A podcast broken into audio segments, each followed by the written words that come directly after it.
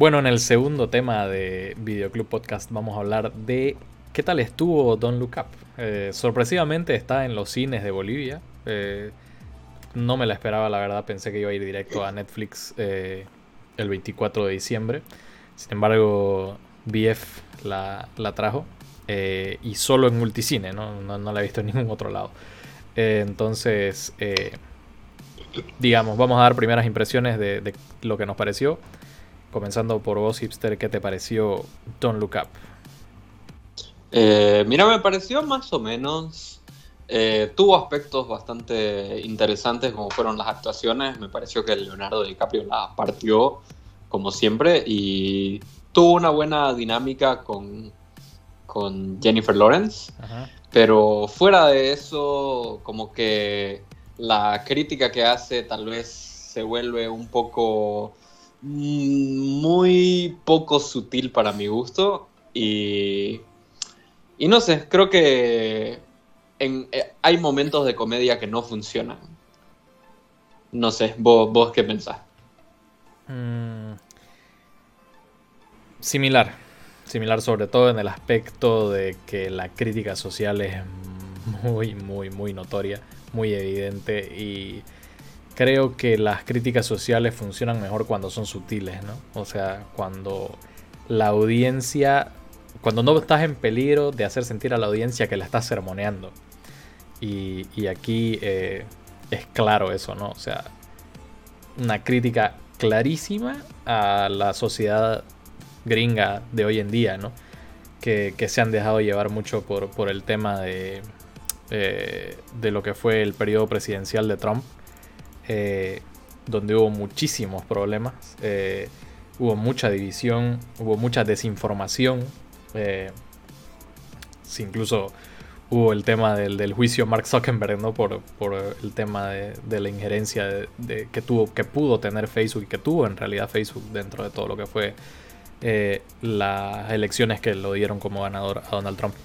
y, la, y la crítica va directo a eso, ¿no? O sea, eh, incluso el personaje de Meryl Streep es una burla total de, de lo que es eh, Donald Trump. O sea, una presidenta totalmente incapaz que se preocupa por todo lo que no debería preocuparse y que los casos más eh, extremos, digamos, de su gobierno los ve.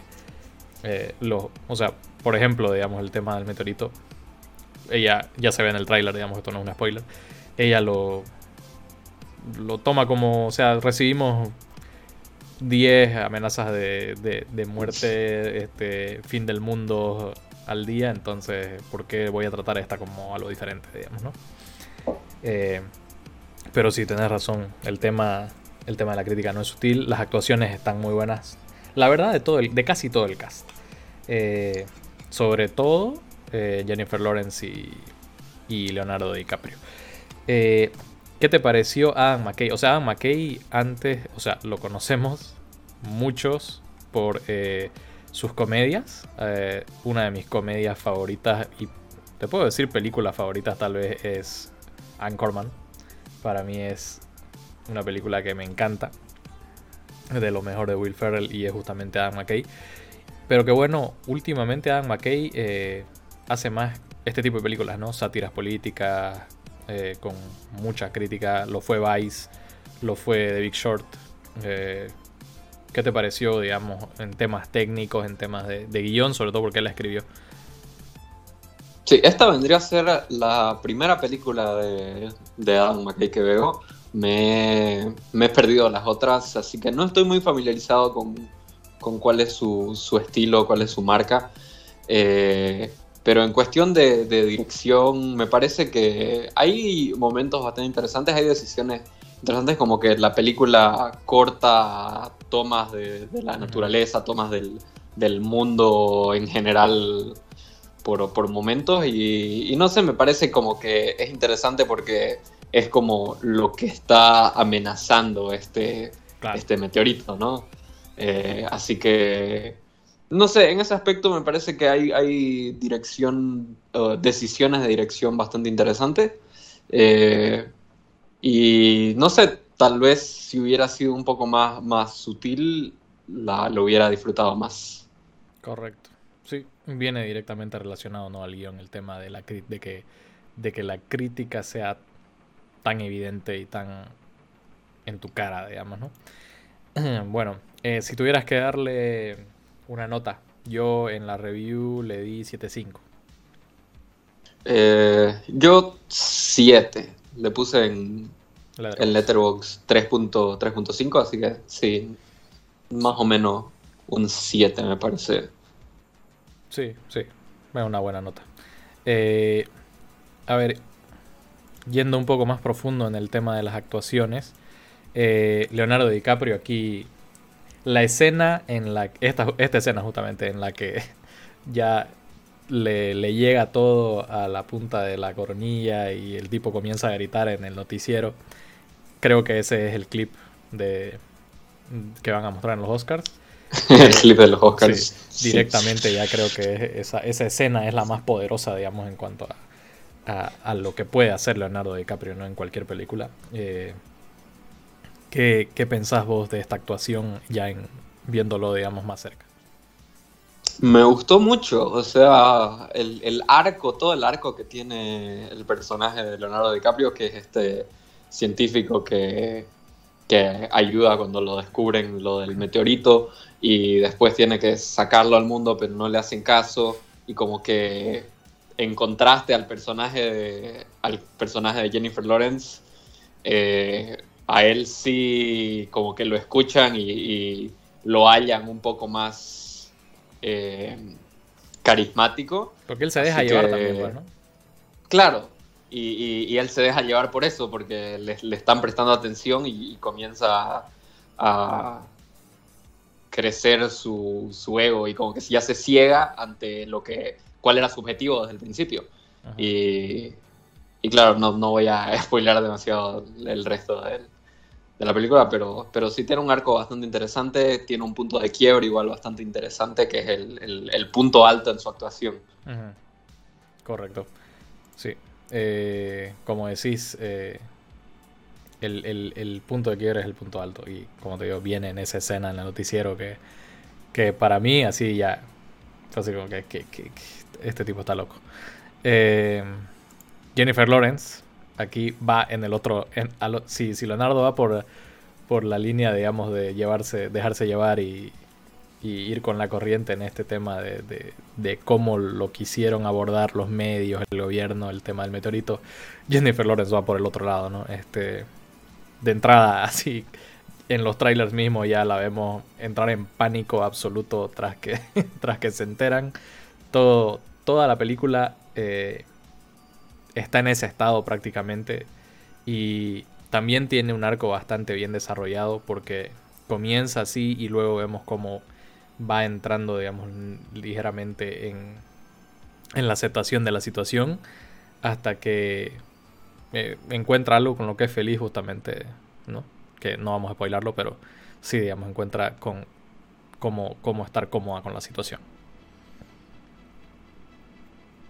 Sí, totalmente. Me gusta, me gusta igual el contraste que hay de este personaje que eh, igual comienza con la misma desesperación de sacar al, mundo esta noticia, pero a diferencia del personaje de Leonardo DiCaprio, a ella la toman como una histérica, como loca, como que eh, no, no sé, es, es total opuesto sí. la reacción del público. Totalmente. Eh, ¿Qué te pareció esta pareja? o sea, bastante. Creo que, creo que es el, lo que hace que el aspecto de la película sea tan caricaturesco eh, y, tan, y tan poco sutil en su crítica, ¿no? Porque es como una, una obvia parodia de, Donald Trump y, bueno, principalmente su, su hija eh, Ivanka. Sí. Eh, pero también tiene, tiene aspectos de sus sus otros hijos de, Donald Trump. Claro, es como que Jonah Hill es todos los hijos de Trump en uno, ¿no? Eh, sí, sí. Entonces, sí, tenés razón, es parte, es parte de, lo caricaturesco de la película porque es, sin asco la crítica, ¿no? Obviamente, yo creo que viene bastante motivado esto porque Donald Trump fue directo por Meryl Streep, ¿no? Eh, después de un discurso que ella da en, en los Globos de Oro del 2016, si no me equivoco. Justo antes de que él sea nombrado presidente. Eh, entonces, es el burn perfecto, digamos, que Meryl Streep sea la, la versión femenina de Trump. Eh, pero para mí, eh, la verdad, el, la actuación que no me funciona a mí, a pesar de que es una buena actuación, es Mark Rylance. Como este, este especie de Steve Jobs, pero muy exagerado, muy llevado a... Creo que es más una parodia de, Tim Cook, el que es el, actual, CEO de, Apple. es, el, magnate de negocio tecnológico, ¿no? De, una compañía similar a Apple. Eh, pero que de verdad a mí no me funcionó, al menos a mí no me funcionó y, lo sentí como que muy sumó mucho al, tema caricaturesco eh, a pesar de que es una actuación buena, no es genial, digamos, pero no, no me funcionó tanto y, y bueno, digamos que por ahí, por ahí iba mi crítica de, la película. Eh, a ver, vimos el cast de esta película, es tremendamente eh, lleno de estrellas, pero la pregunta aquí viene a ser, ¿Un cast así de estelar te asegura que la película es buena?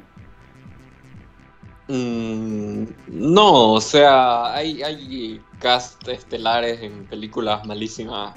Eh, no olvidemos que, que Movie 43 tiene a, a Hugh Jackman, tiene a, Kate Winslet, tiene, tiene a un montón de ganadores de Oscars y es considerada de las peores películas que se han hecho en la historia. Así que, eh, no, definitivamente un cast, un bueno no te, no te garantiza una buena, una buena película.